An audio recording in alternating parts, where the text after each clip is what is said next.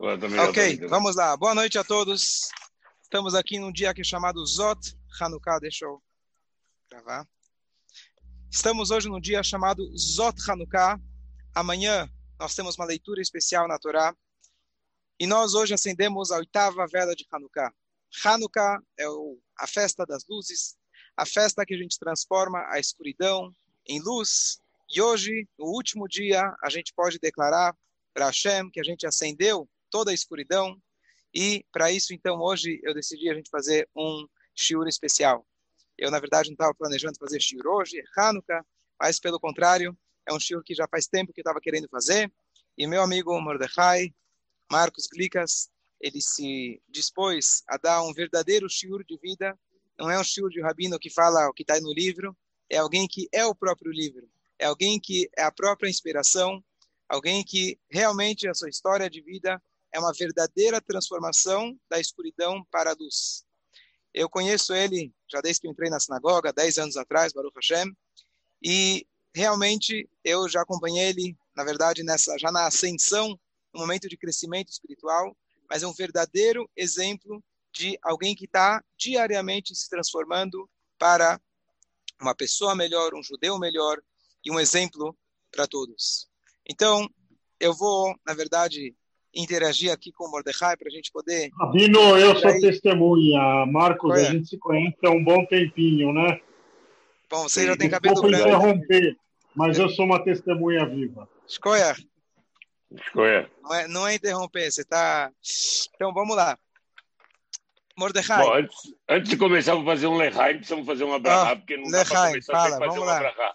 Faz eu, quero fazer uma, eu quero fazer uma doação de 100, eu quero fazer uma doação de 180 reais hoje para a sinagoga, em homenagem a Aleluia Nishma, da Meir. alma do nosso amigo Meir. Ben Rachel.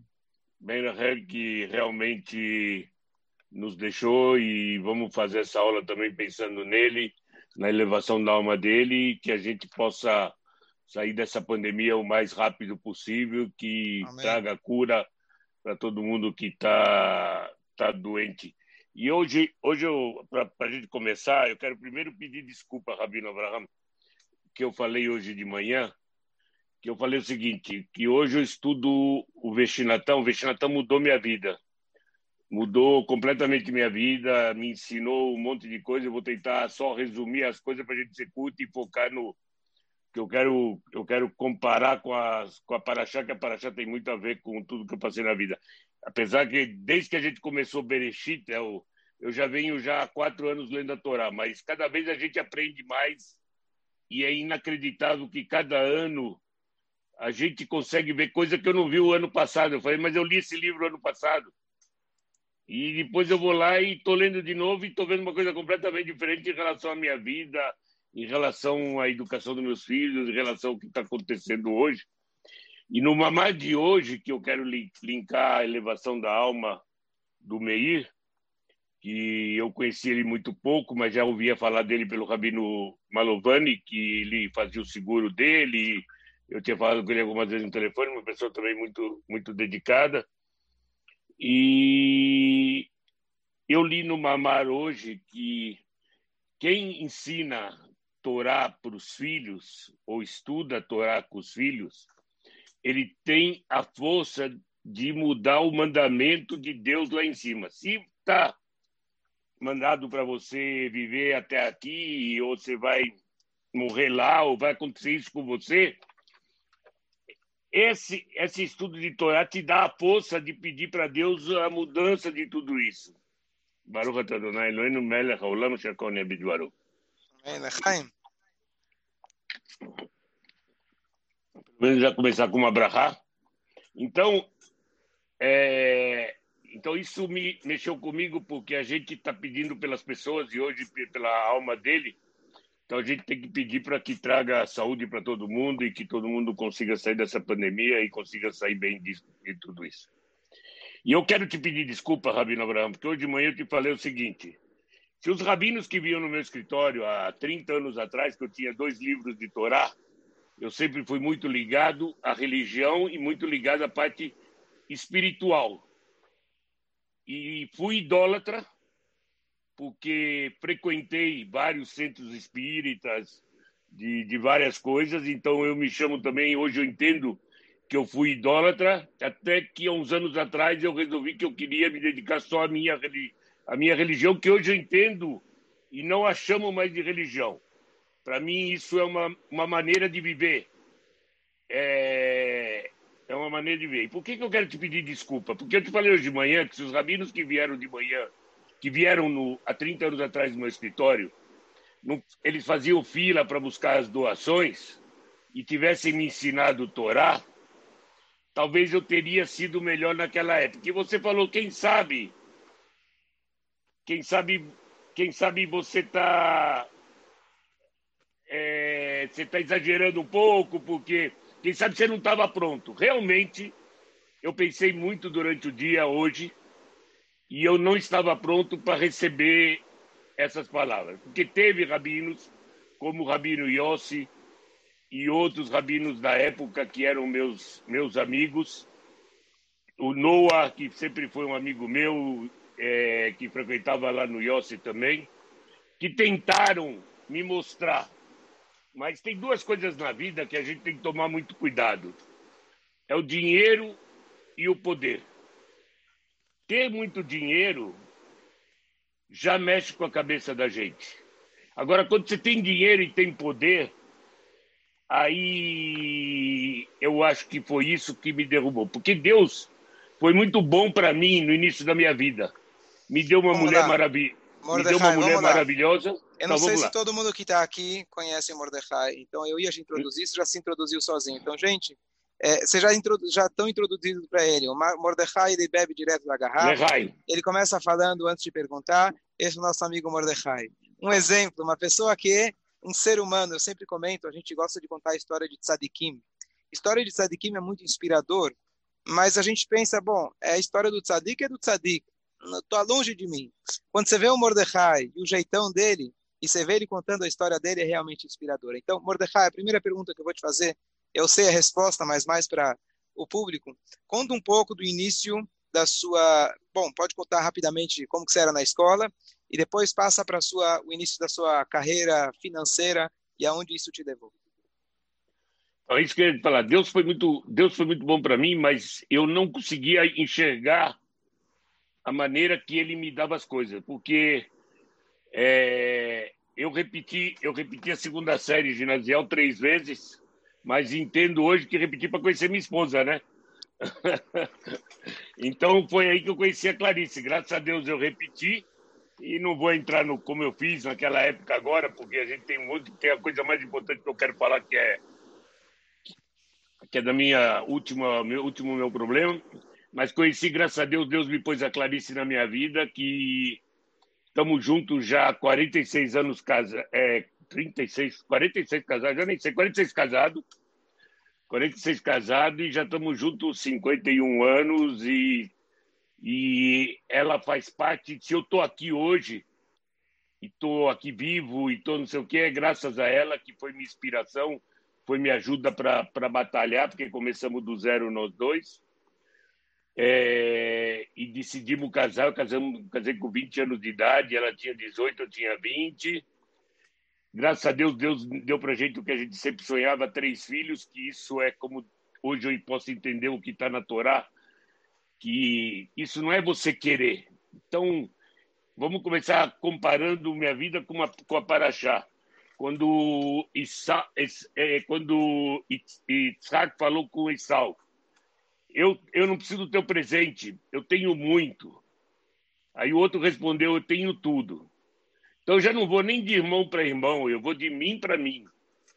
Eu achava que em 1997, 1996 eu tinha muito.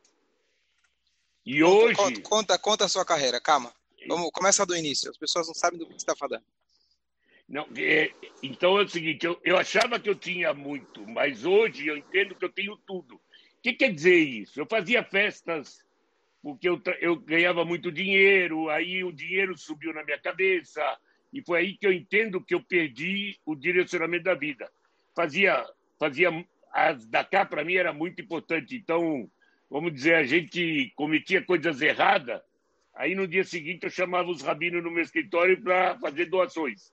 Eu achava que com isso eu fiz um acordo com Deus.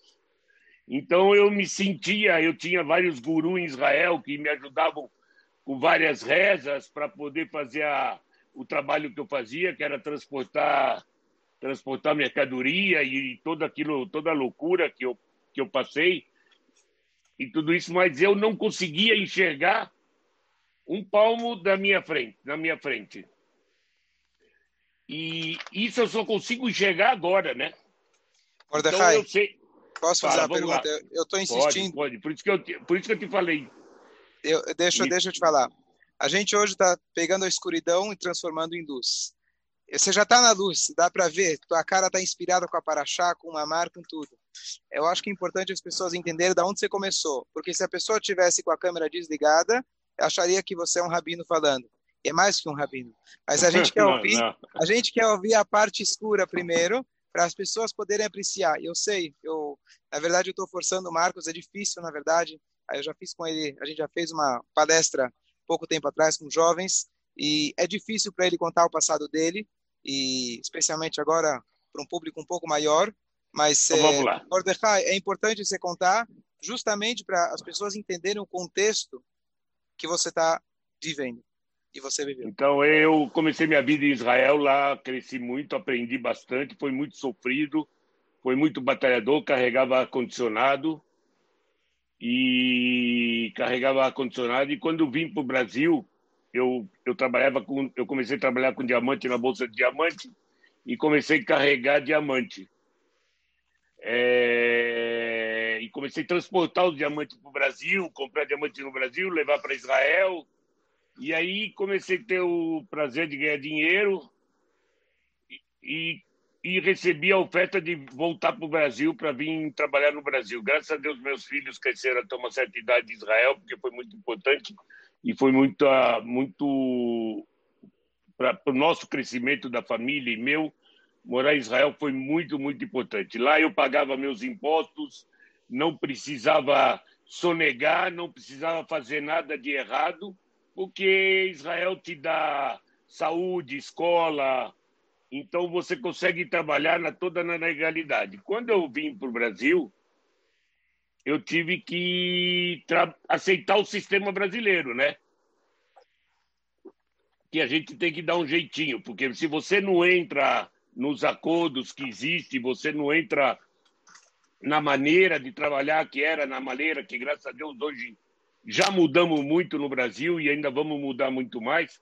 Se você não entra nessas, né, no sistema, você não dança a onda deles, você não tem como trabalhar. E eu, naquela época, eu achava que eu não faria diferença, que eu era uma gota d'água no oceano.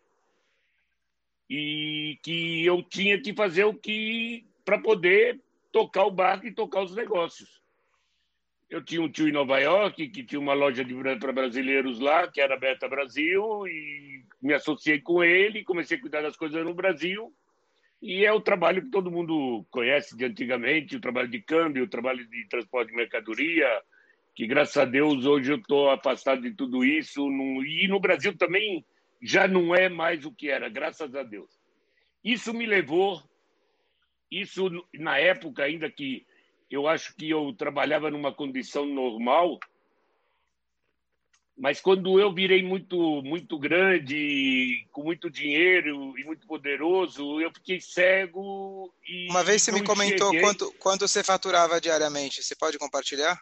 Eu acho que é um dado importante. Nossa, tinha, tinha, tinha, lá aqui você faturava quanto você queria. Se um dia era assaltado, perdia 200 mil dólares, no outro dia você ganhava 300, 400, 50. Aí eu fazia festas de final de ano de 70 mil dólares, 80 mil dólares, convidando 300 pessoas. Então você acha que você tem um monte de amigo, né? É, que a casa lotava, né? Na hora que você dá festa. E isso eu vi exatamente em 1997, que foi a última festa de Réveillon que eu fiz, que as festas de, que eu fazia lá em Boituva eram famosas e conhecidas, a festa que o Glicas vai fazer, vai ter 15 minutos de fogos de artifício, e eu achava que eu era, meu, para mim... Não, era, não era de Hanukkah? Não, não, não era, naquela época era de Hanukkah, hoje a gente vai de... Você de acha Hanukkah. que não era de Hanukkah? É, já era de Hanukkah. Não, é, mas tudo bem, é verdade, era de Hanukkah. E, mas olha, o rabino, os rabinos tentavam me convencer de eu parar com essas festas e fazer diferente, mas, mas não dá, você vê, eu era louco, eu chegava na, na sinagoga do Yossi, de Harley Davidson. É... Então a gente vai se perdendo. E em 97 eu fiz a última festa de Réveillon, e eu resolvi, porque todo mundo perguntava para mim: o que, que a gente leva? Não traz nada. Vem com as mãos e cada um já recebia uma garrafa de, de champanhe na mão. Nós tivemos uma das festas que pegou fogo, esse fogo foi apagado com champanhe e viúva liquer, que era o que nós tínhamos na mão para apagar o fogo. Num teto de plástico pegou fogo. Aí eu achei que então essa festa eu resolvi que eu não eu resolvi que eu queria uma doação para a Unibis. Por quê? Porque a Unibis é uma entidade mista, tanto para judeu como não judeus. E como na minha festa de Réveillon tinha judeus e não judeus, então gastei 75 mil dólares em 1997 por uma festa de Réveillon e arrecadei quanto? 8 mil dólares. Eu falei, meu Deus do céu, os 300 pessoas na minha casa, o mais pobre lá que, era, que, que tinha era eu, ou os, os amigos do meu filho. Esses eram os pés de chinelo que tinha lá. E arrecadamos 8 mil dólares. Eu falei, poxa, se eu tivesse pego 40 mil dólares, tinha viajado 15 dias na França, da melhor maneira possível, e ainda doava mais 35 mil dólares para a Unibis. E aí foi que eu vi, que eu comecei a enxergar, que eu achava que eu estava começando a enxergar.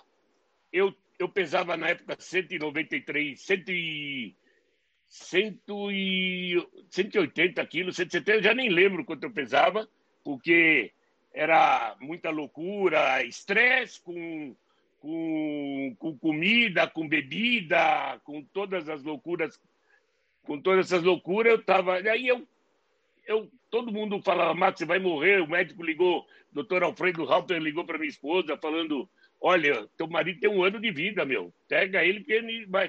Aí queriam me operar, falei, não opero. Eu pretendia ir para Israel, porque tinha inventado um sistema em Israel. Também falei, não, não dá, não posso largar o trabalho, mas comecei um tratamento aqui e comecei a emagrecer. Graças a Deus eu comecei a emagrecer. E foi exatamente na época que meu filho começou a trabalhar comigo.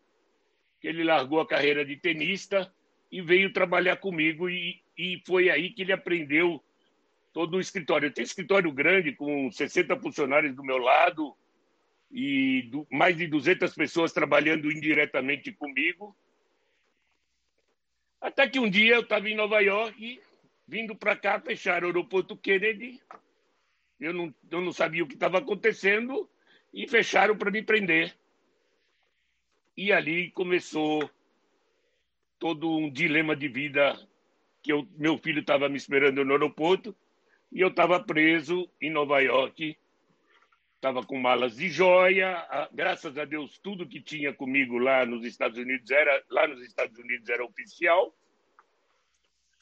É, e quando me puseram a primeira vez dentro de uma cela que começaram o interrogatório, eu, eu, eu graças a Deus fiquei tranquilo e fiquei calmo porque, mas eu já sabia que dali o negócio eu não saberia quanto tempo ia durar aquela brincadeira.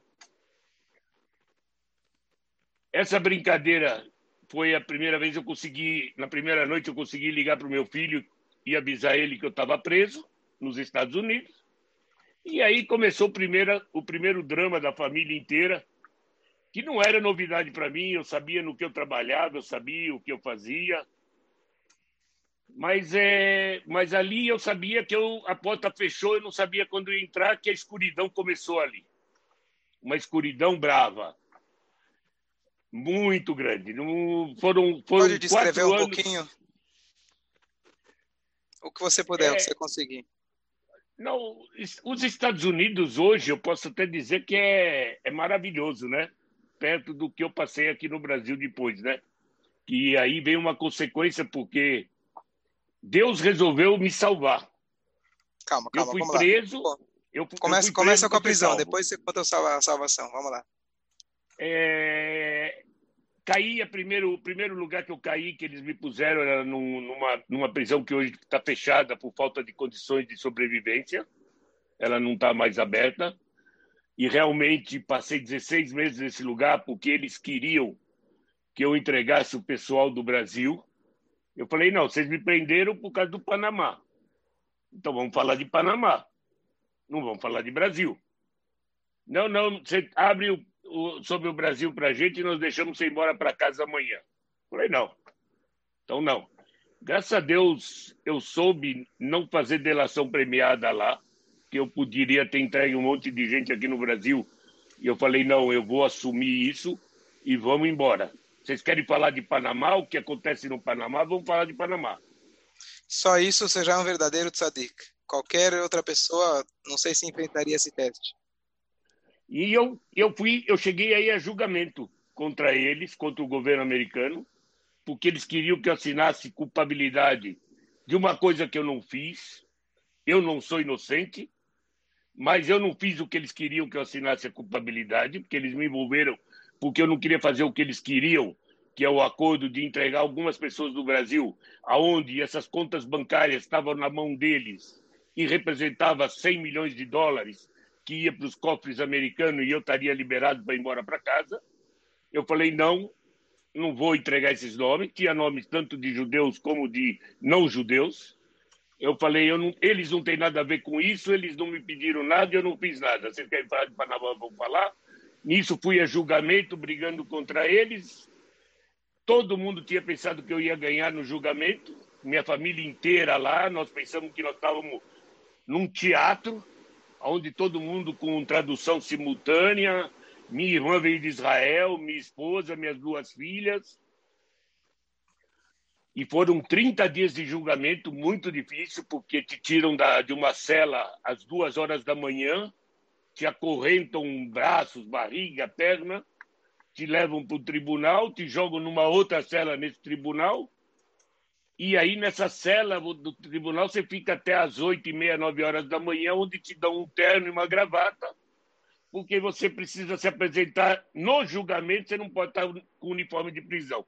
Você tem que estar de terno e gravata e sem, e sem correntes e sem algema, como se tivesse. É um teatro. Eu pensei que nós estávamos num cinema. E a procuradora sempre focava na minha cara, na cara da minha família, na cara da minha esposa, na minha família e tudo isso, e eu não estava entendendo as coisas. Mas eu fiquei na minha. Vamos a julgamento e até o rabino que me dava apoio lá na, na prisão, ele tinha certeza que eu ia ganhar o julgamento. E não ganhei o julgamento. Ninguém ganha dos Estados Unidos. Menos de 1% ganha algum julgamento lá porque ele sabe exatamente quem é que está no júri, ele sabe quais os problemas das pessoas que estão no júri, e uma pessoa no júri que vote contra, pronto, você já não tem como, como ganhar o julgamento. E a procuradora conseguiu fazer com que eu perdesse o julgamento e fui condenado a 10 anos. Eu lembro uma coisa muito, muito pesada no julgamento, que o, o advogado chegou para mim e falou: Eu vou precisar que você testemunhe para você mesmo. Eu falei, qual o problema? Nós aqui estamos falando só a verdade. Eu estou num tribunal americano, eu não estou no tribunal brasileiro, estou no tribunal americano, eu contei toda a verdade. Ele falou, então eu preciso que você sobe lá e conte a verdade, mas fique sabendo o seguinte, se o juiz achar que o que você está falando não é verdade, você vai tomar mais cinco anos extra. Eu falei, não, vamos lá, vou esclarecer tudo. Eu passei cinco dias testemunhando contra mim mesmo, contando todas as coisas que eu fazia, declaradamente e abertamente, o que eu fazia nos Estados Unidos e o que eu fazia no Brasil. A procuradora pediu mais cinco anos para mim, dez mais cinco, e graças a Deus o juiz negou, porque falou: não, o, o testemunho dele foi importantíssimo para esse julgamento, apesar de ele ter perdido, que foi esclarecedor de todo como funciona toda a situação. Então foi uma foi realmente muito difícil, mas fui condenado a 10 anos de cadeia. Mas eu tinha segunda instância, aí já me transferiram para uma prisão. é, em Miami, completamente diferente, e, e, ali minha vida, comecei, comecei a ter uma vida, né? Que você tem que, vi, você tem que viver. E foi ali que eu comecei a me dedicar para voltar para a religião. Que ali você começa a ver que eu comecei a ver que eu tinha que eu tinha eu tinha uma proteção divina, que minha família estava conseguindo se virar e estava conseguindo resolver os problemas eu estava conseguindo resolver os problemas ali, eu não sabia quanto tempo ia demorar, eu sabia que não era justo o que eles tinham me feito. Aí comecei a apelação. Nessa entrada de apelação, eu descubro que o meu advogado tinha sido noivo da procuradora. E deixou a procuradora e se casou com a melhor amiga dela. E quando eu fui preso, ele tinha acabado de ter um filho com a melhor amiga da procuradora, que era tudo que a procuradora queria. Então eu falar, pô, esse cara é louco. Não, eu falei para ele, eu quero pôr isso na apelação. Porque ela me condenou por causa que ela estava condenando você, não a mim. Não, não posso pôr isso na apelação, então eu vou pegar outro advogado. Aí convencemos ele, ele pôs isso na apelação, veio o procurador-geral de Washington para conversar comigo. Eu quase bati dentro da prisão nesse procurador, porque eu falei, estou ferrado, ferrado, ferrado e meio. O procurador me chamou de mentiroso quando eu, quando eles puseram testemunhas falsas para poder me condenar. Usaram testemunhas falsas. E olha, tem uma esposa, eu sei que ela está aí assistindo também, e ela estava lá e sabe exatamente do que eu fazia. Nem, não foi nenhuma surpresa para minha família eu ter sido preso, porque todo mundo sabia o que eu fazia. Eu, não, eu nunca fui, eu sempre fui uma pessoa transparente. Nunca, nunca escondi do que eu faço e não tenho vergonha de e não tenho vergonha de falar, porque também não tenho vergonha do que eu fazia. Eu nunca roubei ninguém, nunca tirei nada de ninguém, já ajudei muita gente nesse, nessa minha trajetória, já ensinei para muita gente. Outra coisa que eu pus hoje nas minhas coisas para te falar, Rabino, é o seguinte: antes eu falava, faço o que eu falo, mas não faço o que eu faço. Hoje eu vejo que isso está totalmente errado. E hoje eu posso falar, faço o que eu falo e faço o que eu faço. Que daí você não vai ter problema. Se você vai estar tá rico, milionário, ou menos ou mais, eu não sei. Mas pelo menos você vai viver bem com você, vai pôr a tua cabeça no travesseiro e, e sabe que Deus vai te abrir teus caminhos para as coisas acontecerem. E o que tenho... começou a mudar na primeira prisão? Você falou, começou os caminhos te abrir da religião. O que começou eu comecei, eu, graças a Deus, tenho o Rabado lá, que deu um apoio para a gente nas prisões todo o tempo, certo? Nunca faltou apoio lá. Em, em Roxaná e Kippur, eles traziam o livro de Torá, a gente fazia, tinha Minyan, nós tínhamos Minyan dentro da prisão. É Estados Unidos, não é, não é Brasil. Punha filhinho todo dia e comecei a estudar. E foi aí, nessa primeira prisão, que eu vi que o meu, um dos grandes erros que eu cometi foi não ter honrado meu pai. Eu, meu pai faleceu e eu estava brigado com ele. E eu fui no, no enterro dele, fiz o que a religião me pede, desculpa, mas como uma obrigação e não como, como um judeu que deveria ter feito. E, mas eu não honrei meu pai em vida. Eu achava que isso eu já tinha visto muito, né? Nessa primeira prisão, eu acho que foi a coisa mais importante que eu vi nessa primeira prisão, foi que eu não honrei meu pai em vida. Mas mesmo assim, eu sou uma pessoa tão abençoada por Deus que eu consegui provar que a procuradora estava contra mim, consegui reabrir meu caso e consegui ser transferido de Newark para Brooklyn para ser julgado outra vez. E aí recebi minha liberação. Mas nisso levou quatro anos e três meses preso. Mas eu cheguei aqui, falar, a gente falar hoje sobre o passado é uma coisa muito fácil, Rabino. Por quê? Porque é a mesma coisa que eu falar, olha, ontem as ações da Petrobras explodiram. Ah, mas ontem tudo bem, o que vai ser amanhã? Então, hoje eu consigo ver e eu acho que isso é importante agora, é que eu consigo ver as coisas que eu errei. E aonde eu estava errado. Mas como Deus você conectou Deus... a, a, honra seu, do teu pai com a prisão? Como você chegou nessa. Estudando, estudando, lendo os livros, que me mandavam muitos livros e eu lia muito livro. estudava, rezava e eu, eu, eu não trabalhava, porque como eu sempre dei um jeitinho, como a mesma coisa que nosso amigo Yosef na prisão. Ele foi lá e comandou a prisão. Eu, você pode acreditar, como eu comandava aqui, cheguei na prisão, aprendi a comandar dentro da prisão também, porque já me disseram todas as, as combinações que eu tinha que fazer, minha família mandava dinheiro, eu pagava todo mundo e eu tinha eu tinha um exército trabalhando para mim lá dentro. Ah, dentro da prisão as coisas funcionam da maneira da prisão. Como funciona aqui fora, tem as regras lá dentro. E você tem que saber se adaptar dentro das regras lá de dentro.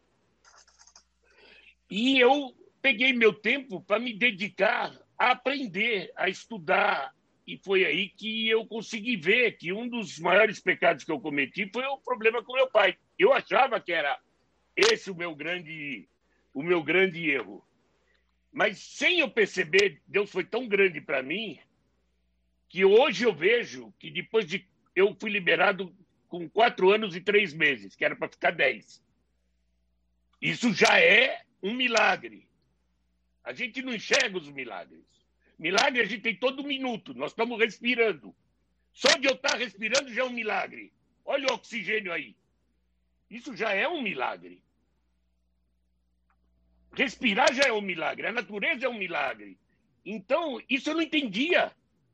E ali, e ali eu vi, eu só entendo hoje que eu cheguei no Brasil um mês antes do nascimento da minha primeira neta.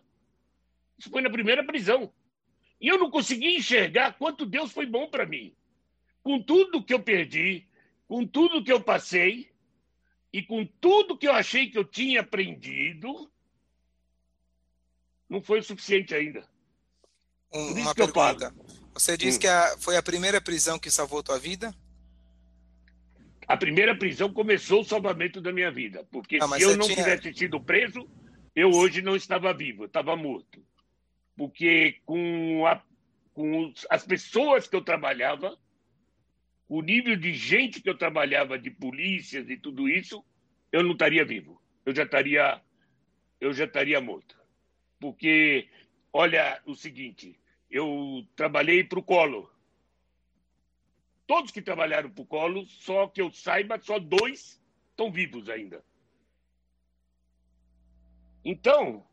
E o, e o Collor, inclusive. Mas o irmão dele não está. É, você está entendendo? Ele morreu de câncer nos Estados Unidos, não aqui no Brasil. A mãe também morreu. Todo mundo morreu. Não sobrou não sobrou ninguém para contar a história e, graças a Deus, eu não conheço a história dele e não, e não me interessa a história dele. Vamos tocar a nossa história aqui. Então, Você veio para o Brasil? Eu vim para o Brasil, cheguei no Brasil um mês antes do nascimento da minha primeira neta. Ah, e aí? E, e recomecei minha vida. Mas aí, meu filho, graças a Deus, naquela época, ele trabalhava comigo, ele tocou parte do escritório e eu vim para cá e eu não sabia o que fazer porque eu não queria voltar exatamente o que eu fazia, porque meu filho já estava tocando parte dos negócios. Então, eu comecei até que eu recebi uma proposta para ir trabalhar em Rondônia, na extração de diamantes na reserva indígena. E vamos embora. Fiei de cabeça, pegava teco, Conta teco. um pouquinho como que é essa aventura.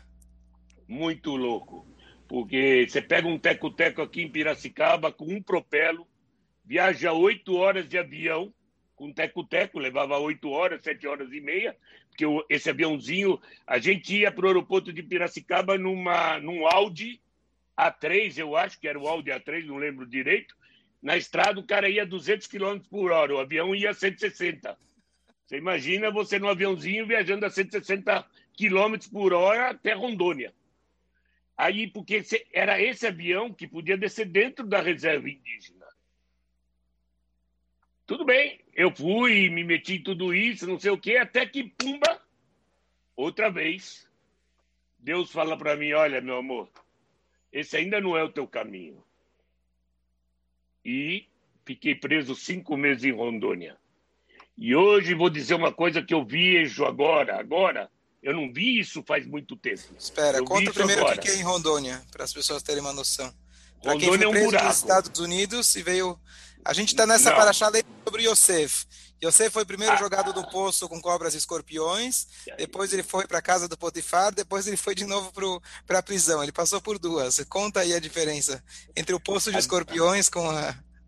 Eu, Rondônia, eu acho que é um poço de escorpião. É um lugar que você está dentro de um poço de escorpião e muito complexo e muito difícil.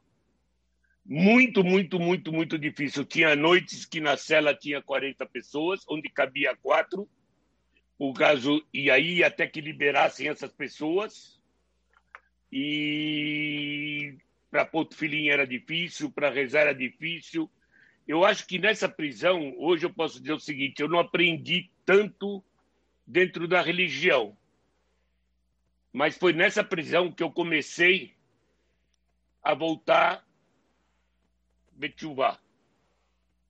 Foi nessa prisão quando eu voltei, porque é o seguinte, meu filho, hoje eu entendo, meu filho veio me visitar lá em Rondônia contra a minha vontade. Então lá eu estava sozinho, no meio, enfiado num buraco, dormindo em cima do, de um buraco onde todo mundo fazia as necessidades não tinha comida, não tinha nada, e os caras queriam me pôr numa prisão pior ainda, porque os caras queriam acabar com a gente lá, e graças a Deus eu tive um bom advogado, naquela época, Roberto Podbal, que me ajudou muito. Eu não tinha, nós não tínhamos nem ideia de quanto tempo eu iria ficar lá, nem ideia. E minha filha estava grávida de novo, do meu segundo neto. E graças a Deus, meu filho, meu filho foi me visitar e quando ele chegou lá e viu o pai dele onde eu estava, ele voltou para São Paulo e falou: Eu tô fora desse negócio. Eu não quero mais nada. E foi procurar a vida dele. Então, hoje, hoje, faz pouquíssimo tempo que eu vejo que eu e meu filho, há um ano atrás, conversamos. Há um ano, quando meu neto fez bar mitzvah, o Tommy fez bar mitzvah, você foi professor dele. Um ano atrás. Um ano atrás, eu e meu filho sentamos e falamos, foi o que salvou tua vida, Alex. Foi chegar em Rondônia e ver eu naquele poço com cobras e escorpião, falar, eu não quero isso para mim. Eu não posso tirar meu pai desse poço, mas eu posso tirar eu do poço e meu filho tocou o caminho dele, graças a Deus. Então Deus me pôs ali, mas salvou, porque eu ia acabar com a vida do meu filho também. Isso eu consigo ver hoje, eu não conseguia ver isso naquela época. E eu estava num lugar tão ruim, mas tão ruim, tão ruim, que nem crescer espiritualmente não dava. Era impossível. Mesmo que eu lia os livros de reza, mesmo que eu punha filim, mesmo que eu tentava dentro daquela, daquele lixo que eu estava, mas não consegui crescer espiritualmente. Mas hoje eu consigo ver que eu achei que não tinha ganho nada espiritualmente naquela prisão e ganhei muito. Eu salvei a vida do meu filho. Hoje ele é um, ele é um, um, um cara exemplar, com filhos exemplares, graças a, graças a Deus, de sucesso, com carreira. Cara que trabalhou 13 anos na Local Web e agora está numa outra empresa, requisitado e numa outra vida séria e tocando a vida.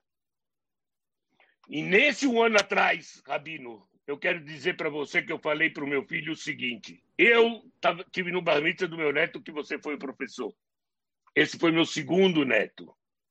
Então, eu falei para o meu filho: eu não te ensinei Torá. Eu não te dei palavras de Torá. Eu te dei uma educação. Nós te demos uma educação, olha como, onde você chegou. Então, educação nós demos, mas não estava completa. Eu me arrependo hoje. E graças a Deus, a essa pandemia, estudando o que eu estudo hoje, eu tive a chance de poder fazer o seguinte: eu estava estudando Mamá, que Moisés Moshe Rabbeinu era o pai dos filhos de Abraão. Aí eu não entendi por que, que ele era os pais do filho de Abraão. Porque ele ensinava a Torá para os filhos de Abraão. Filhos de Aharon. Aaron, desculpa. Ele ensinava a Torá. Eu falei, meu, eu não posso mais fazer isso para os meus filhos. Nenhum dos meus filhos, na idade que eles estão casados e com filhos, vão querer que eu comece a ensinar a Torá para eles. Mas eu posso fazer isso com meus netos. E foi no início dessa pandemia, estudando o Veshinatam. Eu Só explica o que é Veshinatam e quando você começou a estudar, só dá uma, uma explicação, eu, não sei se todo eu, mundo sabe. O Veshinatam é um, um livro que eles tiram que você tem um acompanhamento de tudo que você precisa fazer durante um dia e durante uma semana para cumprir os nossos nossos mandamentos e mitzvah de a mitzvah de poder fazer a tefilá e poder ler Rumash, o Rashi, o Rambam, as, as leis, o Aguimará, o Dvatorá, o Mahamá. Eu desde Quanto tempo atrás você começou? Quanto tempo atrás primeiro, você começou a estudar? Três anos. Três anos. Três anos atrás, isso mudou minha vida. Mudou minha vida, quanto, não sou eu que. Quanto tempo dizendo. isso toma? Quanto tempo isso toma do teu dia? Eu, eu, acordo, eu acordo cedo, eu acordo seis horas da manhã e já começo lendo os Mamarim, começo lendo o Yom Yom e já vou tirando as coisas da frente, o que eu posso já tirar, porque isso para mim serve de concentração para reza. Aí já tomo banho, começo a me concentrar na reza e começo a entrar na reza. Eu tomo duas horas da manhã, das seis às nove, das três horas, porque ah, você tem o café da manhã, você tem o banho, então foi duas horas, duas horas e pouco de manhã, né? Eu vou até nove e meia, mais ou menos, tentando, porque eu quero assistir tua aula também. E depois vou para o trabalho, né? Mudo de quarto, vou para o outro quarto, aí começo a trabalhar. E às cinco da tarde, sento para estudar de novo, vou até às oito da noite. E às oito da noite eu quero fazer o Shalom Bait. Eu sento com minha esposa para assistir o que ela quiser e fazer o que ela quiser. Porque o Shalom Bait é fundamental se eu tenho ela do meu lado. Eu nem sei como eu tenho ela do meu lado. Essas últimas palavras ela... você falou, acho que é exemplar. Parabéns, Marcos. Parabéns, parabéns. Alguém que hoje está com um dia preenchido de Torá, trabalho e Shalom Bait. Não tem, não tem nada melhor. Realmente. Não, sento do lado dela e eu aprendi que a gente pode viver com muito pouco. Muito pouco não, eu viver com muito, porque não é muito, eu tenho tudo. É o que eu falei no início quando comecei a conversar. O que quer dizer eu tenho tudo? Eu tenho o que eu não posso comprar em nenhuma loja. Eu tenho três filhos que me amam com tudo que eu fiz e que me honram, que eu não honrei meu pai, que fez muito menos do que eu fiz para os meus filhos, e não honrei meu pai. Meus filhos me honram, estão sempre preocupados comigo, estão sempre do meu lado, estão sempre do lado da mãe deles. Hoje almoçou aqui com a gente cinco netos. Tenho oito netos, tenho mais um monte de sobrinhos de netos que eu tenho uma aula de Torá faz 30 semanas que eu estudo Torá com meus netos. Nós vamos nesse domingo completar 30 semanas. Eu criei todo domingo 15, de, 15 minutos de momento com o Zeide. Esse momento com o Zeide, a gente eu estudo a semana inteira para no domingo, durante esses 15 minutos, mostrar para eles alguma coisa que esteja ligada à vida. E não tenho vergonha de dizer para eles que eu passei por problemas. Eu não preciso falar de prisão e nem disso para eles, porque eu tenho que participar dessa aula desde os 10 anos de idade até os 18, que eu tenho uma neta de 18 anos que entrou na faculdade. Então eu falo o seguinte: eu, eu comecei a minha primeira aula para eles e falei, meus queridos netos, isso que está acontecendo agora em que loja o Zeide pode comprar? Em nenhuma loja. Então não tem preço. Então não tem preço. Por isso que eu falei, eu tenho tudo. Não tenho uma casa em Boituva de 1.100 metros quadrados, 2.500, não tenho festa de... Nem quero mais. Hoje, se eu pudesse ter feito tudo isso diferente, eu teria feito, porque não é que eu não iria fazer câmbio, não é que eu não iria fazer o transporte de mercadoria, mas eu teria agido diferente. Eu teria sido mais humilde, mas o dinheiro atrapalha, o dinheiro cega a gente, infelizmente.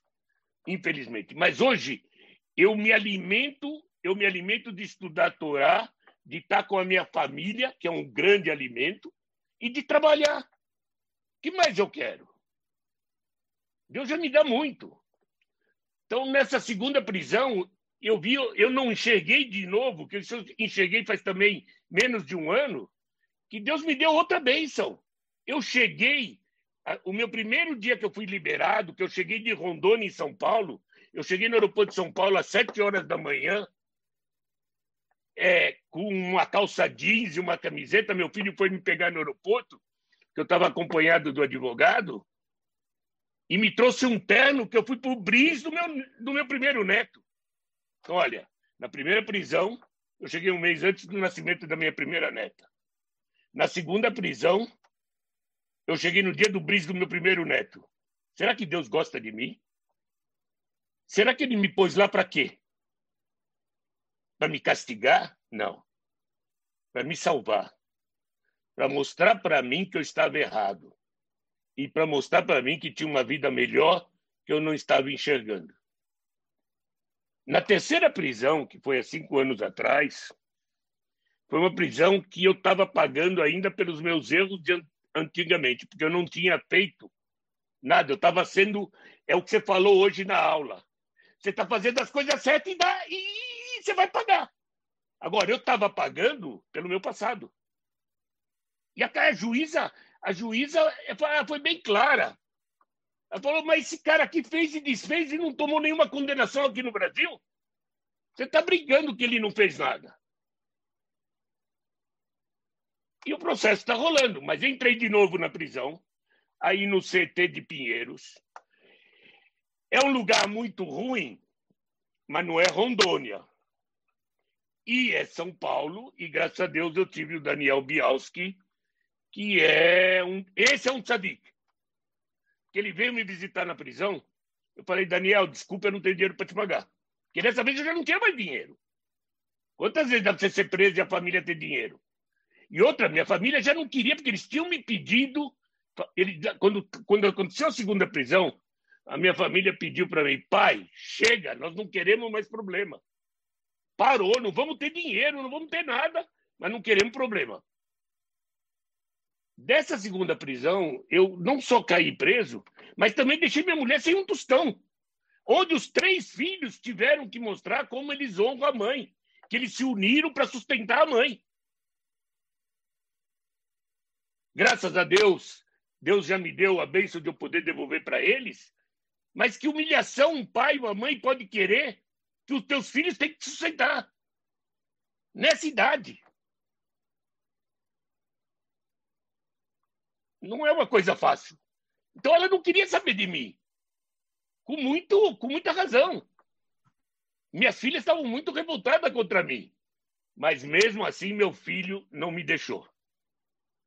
Meu filho continuou comigo, continuou visitando, continuou trabalhando. Daniel Bialski assumiu minha causa para fazer, para assumir minha causa sem, sem querer cobrar dinheiro, sem nada. Ele falou, ele veio lá.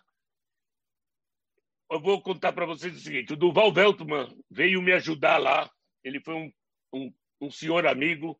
O Marcelo Volac foi um cara que ajudou bastante que me ajudaram muito. Graças a Deus eu tive muitos amigos e que me ajudaram. O doutor Léo Rosenbaum também, ele teve lá no meu primeiro dia de prisão e graças ao encontro dele com Malovani, eu consegui fazer a minha primeira sexta-feira, porque eu fui preso na quinta, e na sexta-feira na Polícia Federal eu consegui fazer as bênçãos do, do Kabbalat Shabbat.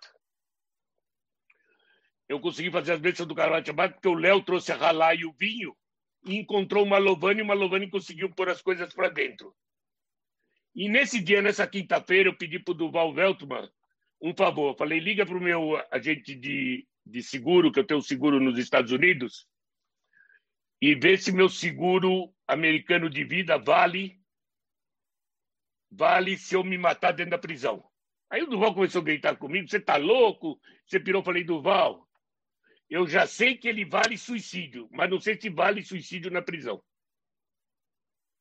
Mas o que você vai fazer? Eu falei, eu vou liberar minha família, porque eles vão receber o dinheiro, e com isso eu vou dormir. Aí, na sexta de manhã, chega o Daniel Bialski lá na, na Polícia Federal, me traz 700 folhas. Só um falou, instante. Quem não conhece o Marcos, o que ele fala, ele fala. Ele não estava, ele estava sério. Não, eu ia fazer, eu tinha todos os meus remédios, porque em 2015 eu caí no hospital antes de cair preso. Eu fui internado com pneumonia química, porque entre a prisão de Rondônia para a prisão do Brasil, eu quis aproveitar a vida. Aí me perdi nas drogas, Aí minha família estava toda desesperada porque eu me drogava, eu me drogava todos os dias e saía para as baladas e ficava muito doido. E aí até que um dia eu tive uma pneumonia química e caí dentro do hospital. Três semanas de UTI, onde o médico falou, ele daqui só sai, com, tem 20% de chance que ele saia vivo. Eu falei, bom, eu não falei nada porque eu estava dormindo lá no UTI, mas meu filho ficou pirado.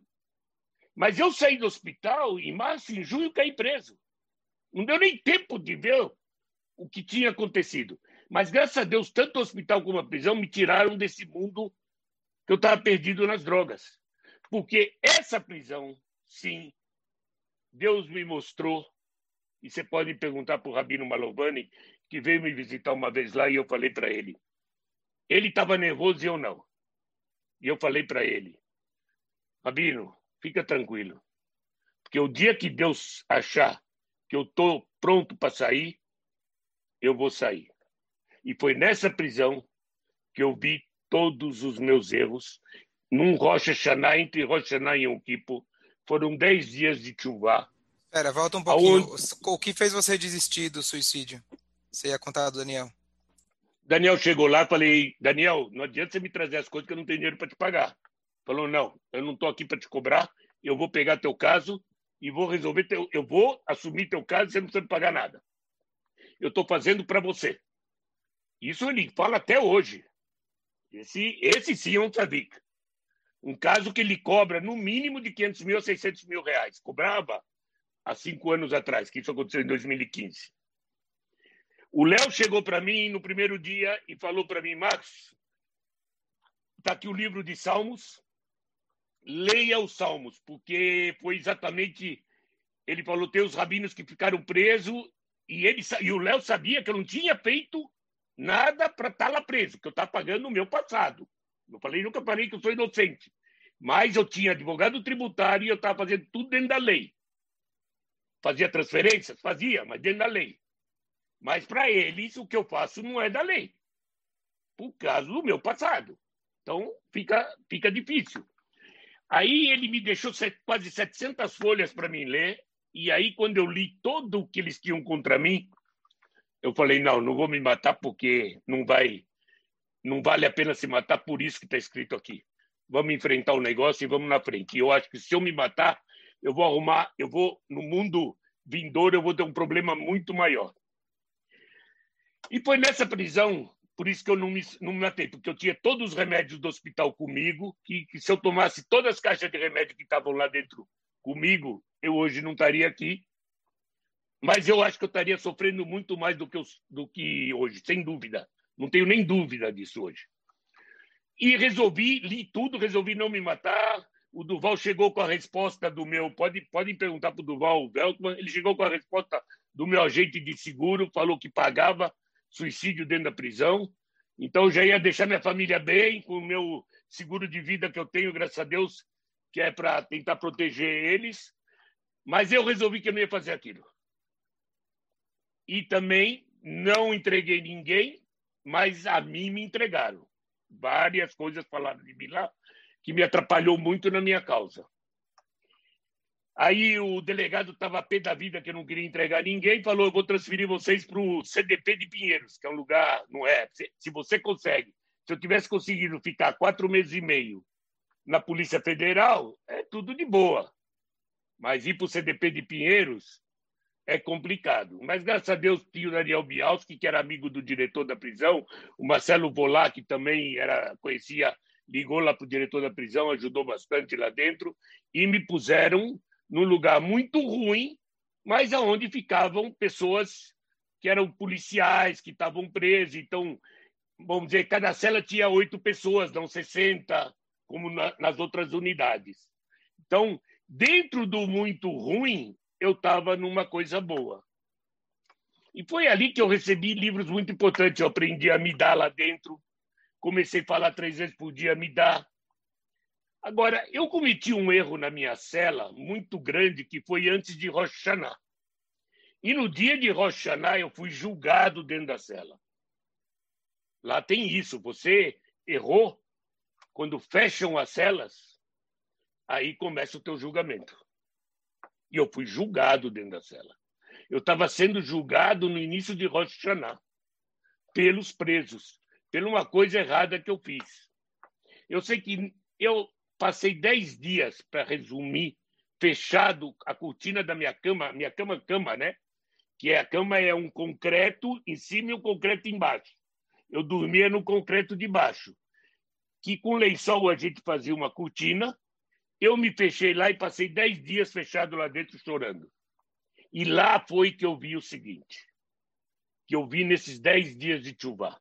Quanto eu errei, não só a questão de honrar meu pai. Minha mãe, antes de morrer, nas últimas palavras dela, ela falou para mim no berço de morte dela: Marcos, eu sei que você não se dá bem com seu pai, mas cuida dele para mim. E minha mãe era toda a paixão da minha vida. E eu falei para ela: fica tranquila, mãe. Passou um ano, briguei com meu pai. E não que eu não honrei meu pai, eu fiz um bar mitzvah para o meu filho, onde foi uma festa que meu pai, meu pai era uma pessoa conhecida porque ele era um auditor no Brasil conhecido e tudo isso. Eu fiz um bar mitzvah onde o Silvio Santos foi o primeiro a subir na Torá. E eu não convidei meu pai. Ele ficou fechado sozinho num quarto de hotel. Eu não só não honrei ele, como humilhei ele. Porque todo mundo ligava para ele e falava: Mas teu filho está fazendo a maior festa que tem em São Paulo. Com um monte de coisa. Teve três festas. E não convidei meu pai. Meu Deus do céu, hoje eu, eu vi lá dentro e falei, meu Deus, eu chorava. Minha filha, daqui seis meses, sete meses, vai fazer uma vista do meu primeiro neto. Ela tem todo o direito de me convidar. Eu consegui entender o que meu pai passou. Muito difícil. Muito ruim eu fui. E é o mínimo que eu faço hoje, é rezar pela alma do meu pai todo dia eu falo o salmo dele. É o mínimo que eu consigo hoje para conseguir ter o perdão dele, que hoje eu sei que eu tenho o perdão dele, porque já aconteceu muitas coisas aqui, nós já estamos quase com uma hora de bate-papo, então não vou prolongar como eu, como eu encontrei o perdão com meu pai. Mas eu nessa prisão eu vi quanto eu errei dentro das coisas da Torá. Foram dez dias de chuvá mais difíceis que eu tive na minha vida. E eu fui liberado exatamente 9 de Tisle, de como é? Kislev. Kislev, que é a mesma. E eu comecei com, com a história. É a data que o segundo Rebbe, Mital Rebbe, saiu da prisão. Exatamente. Eu comecei nisso com a história que, que o Léo me contou. O Léo vinha toda sexta-feira na prisão me dar aula de Torá. O Marcelo Volac, o Marcelo, acho que é Volac que fala, não sei direito, mas o Marcelo, que é um menino, um menino maravilhoso, ele ele ele ele vinha trazia os rabinos para me visitar para a gente fazer estudo de Torá. O Léo vinha toda sexta-feira para a gente estudar Torá. O Duval me visitava sempre. E meu filho, toda, toda terça e quinta, me trazia minha sacola de comida. E todo sábado ou domingo, quando tinha visita, vinha, passava humilhação para me visitar. Então Deus mostrou o seguinte: meu, você não fez isso pelo teu pai. E ele não fez isso que você fez para o teu filho. Porque você está envergonhando o teu filho. E teu pai não te envergonhou? Teu pai errou com você? Pode ser. Mas para você humilhar ele? Gente, eu só digo o seguinte: para a gente encerrar aqui, porque história posso ficar contando a noite inteira que eu não contei as histórias da prisão. Eu quis ligar muito com a Paraxá dessa semana, com a Paraxá de Yosef na prisão, do sucesso dele. E é o seguinte, porque nós falamos hoje de manhã e vou repetir agora. Ele, Yosef, denunciou os irmãos, que eu te falei de manhã, não só denunciou os irmãos, como humilhou os irmãos também com os sonhos dele. Mas depois, Yosef na prisão aprendeu. Porque quando ele foi conversar com Potifar, ele foi humilde dizer que não era ele que ia ler os sonhos dele, sim Deus. Ele não, então ele teve essa humildade que ele não teve quando ele tinha 17 anos, quando ele falou com os irmãos. Para os irmãos ele deu a entender que eles iam se se rebaixar para ele. Mas quando o Potifar chamou ele para falar dos sonhos. O, não é Potifar, os, não é? os, é? o copeiro e o padeiro. Não, não, eu estou falando quando o Potifar chamou para ele revelar parou, o sonho parou, do Potifar. Parou. Parou. Parou, chamou ele, é, eu errei o nome. Chamou ele e falou: Mas você, me falaram que você sabe ler os sonhos. Falou: Eu não sei ler os sonhos. Deus sabe ler os sonhos. Então ele já foi mais, ele foi humilde. Então, a prisão fez ele aprender também. Que é isso que eu quis te dizer para hoje de manhã. Então, então eu tenho que entender que eu recebi, eu fui preso para salvar minha vida e para aprender para poder curtir essa maravilha que eu tenho de família. E isso é maravilhoso. Isso não tem dinheiro que compra. Mordecai, primeiro você comentou da tua chuva que o mínimo que você faz seria falar o salmo do teu pai. É, eu te comentei a outra vez que você deu a aula para os jovens que a verdadeira chuva é quando a gente ensina os outros não fazerem aquilo que a gente fez de errado. Esse é o motivo que a gente fez esse encontro. Então você não, você não, você não, tem ideia quem está ouvindo, quem está podendo tá sendo impactado pelas tuas palavras tão fortes e que vem de todo o coração. Então com certeza isso é parte da tua chuva, não só chuva, mas a tua verdadeira transformação de escuridão em luz. Se eu puder só fazer mais dois pontos que você comentou na outra palestra, acho super importante. Você tinha comentado alguma coisa também de alguma questão familiar com sua irmã, o seu irmão. É, acho importante você mencionar também a respeito disso. E, rapidamente, brevemente, sobre as drogas, é, o seu parecer. Hoje as pessoas estão querendo legalizar a maconha, etc. Você falou uma frase muito interessante sobre a maconha. Acho que cabe é, você só repetir rapidamente. Antes de mais nada, Lehaim. Eu não sou contra a maconha. Lehaim. Eu comecei a usar maconha, eu nunca usei droga de infância. A primeiro, primeira droga que eu usei foi com 32 anos de idade. Foi já bem tarde. E vou dizer o seguinte: não sou contra o baseado e não sou contra a maconha. Mas o problema da maconha é o seguinte: quando você está numa fase como eu passei, ela te leva para as drogas pesadas depois e essas não dá para sair. Esse é o fim da vida. Eu tinha muito medo de parar nas calçadas. Graças a Deus eu consegui me salvar. Estou limpo, não, não, não tenho vontade, não tenho nada, estou totalmente, mas com muito tratamento e para salvar. Mas por quê? Porque eu falava que a maconha não faz mal. Não faz mal. Tem, tem pessoas que estão usando a maconha para se tratar. Mas, na hora que você tiver um problema na vida e que você tem que assumir o problema e ter as rédeas para assumir o problema, você não vai conseguir.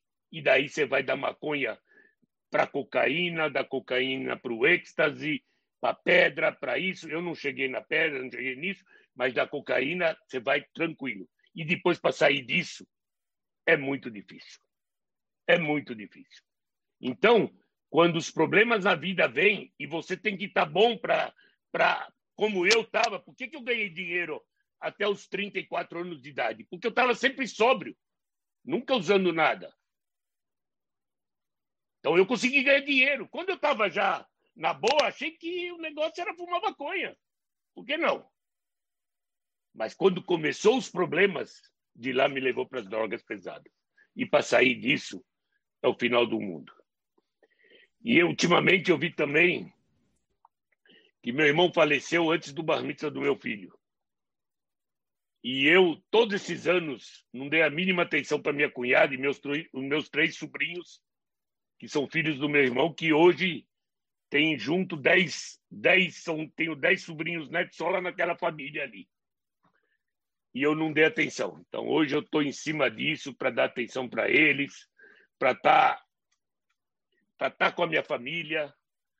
E, que, e, e hoje eu falo o seguinte: falo o que eu faço e faço o que eu faço. Antigamente eu falava, falo o que eu faço, mas não faço o que eu faço. Mas hoje não. Hoje eu falo o seguinte: pode fazer o que eu faço, porque eu pensava o seguinte, que uma gota não ia mudar o oceano. Sim, uma gota muda o oceano. Eu, Você tinha comentado alguma coisa sobre é, pagar impostos, porque, etc. Exatamente. Você vai, a gente pegava um carro na estrada e viajava 200 km por hora dentro da carteira com 50, 100 reais, para quando o guarda, o guarda parasse, ele já pegava os 100 reais e eu resolvi meu problema e continuava viajando. Fora por minha família em risco, Meu filho pequeno estava atrás do carro e estava vendo o pai dando suborno para o guarda. Isso quer dizer, nós estamos passando para frente essa corrente de coisas erradas. Porque ele viu o pai fazer. Se o pai faz, por que ele não pode fazer? Então, se uma, uma gota muda o oceano, sim, muda teu redor, e o teu redor muda o teu redor, que são vibrações do mar. Se você jogar uma pedrinha no meio do oceano, isso vai ter vibrações onde vão correr por todo, vão estar aumentando aqueles círculos do mar todinho. Então, se eu conseguir mudar e ser, mostrar para os meus filhos que eu sou diferente hoje, eu estou mudando eles que estão do meu lado mudando eles, eles estão mudando com os filhos deles, que não vão ser igual a mim. Então eles não vão mostrar para os filhos dele o que eu mostrei para eles. Que eu achava que eu era o bom e estava mostrando as coisas erradas. Mordecai, é bem, um verdadeiro shkoyach e um verdadeiro agradecimento, porque, como você falou para mim outra vez, você tirou tua alma para você dar isso para gente. Não é o pessoal está batendo palma, realmente é muito mais de bater palma, é de, de deixar a boca aberta e realmente uma lição para a vida. Mordecai, que a Shem abençoe acaba, você. Calma, calma deixa acaba. eu concluir. Vou concluir para o Facebook, pelo menos. Que a tá. Shem te abençoe com vida longa, muita saúde e crescimento material e espiritual. Que nunca falte nada e principalmente você possa conseguir, possa continuar sendo esse exemplo maravilhoso. Eu falei para o Mordecai uma vez eu falei para ele em, em, particular, mas eu vou falar agora para todo mundo. Ele falou: Olha, estou agora fazendo minha correção, estou ensinando as pessoas, etc. Eu ouvi uma, uma frase muito bonita, que às vezes Deus coloca pessoas em determinadas situações não por elas, mas pelos outros. Ou seja, Agora, em retrospectiva, talvez a gente pode dizer quem somos nós, mas que tudo isso que você passou nem era para pagar erro nenhum teu. Deus te colocou em todas essas situações para que hoje você possa ser o exemplo. Deus podia ter feito isso com qualquer outro, feito comigo ou qualquer outro. Ele escolheu é você eu... porque você tem a força. Então, você é esse exemplo que a gente possa realmente aprender, cada um possa crescer. Para mim, ver você estudando, você não falta um shiur, você não perde o shiur. Todo dia estudando o Torá, acho que são 5, 6 horas por dia. E se for para deixar o trabalho de lado, você deixa, porque você acredita em Deus. Isso realmente é um exemplo maravilhoso entre tudo aquilo que você contou. E, com tudo que eu passei, com tudo que eu perdi, Deus não deixou faltar nada para mim, nada.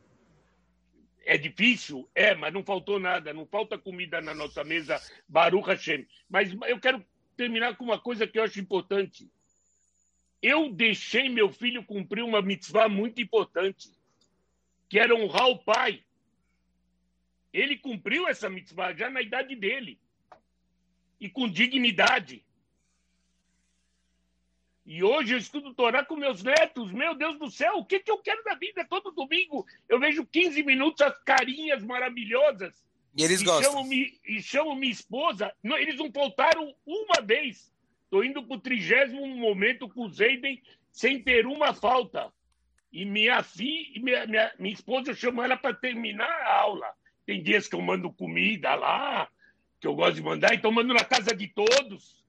São seis residências mas não é todo final de semana que eu mando, porque também não dá, mas. Baruch Hashem. Baruch Hashem. Escolha, eu falo escolha. o seguinte: Deus é grande. Acredite em Deus, porque Deus está aí. Se ele não tivesse aí, eu não estava aqui. Fica agora. Eu concluí aqui no Facebook, mas ainda estamos. Espera aí. Vamos ver, espera aí. Eu vou parar aqui.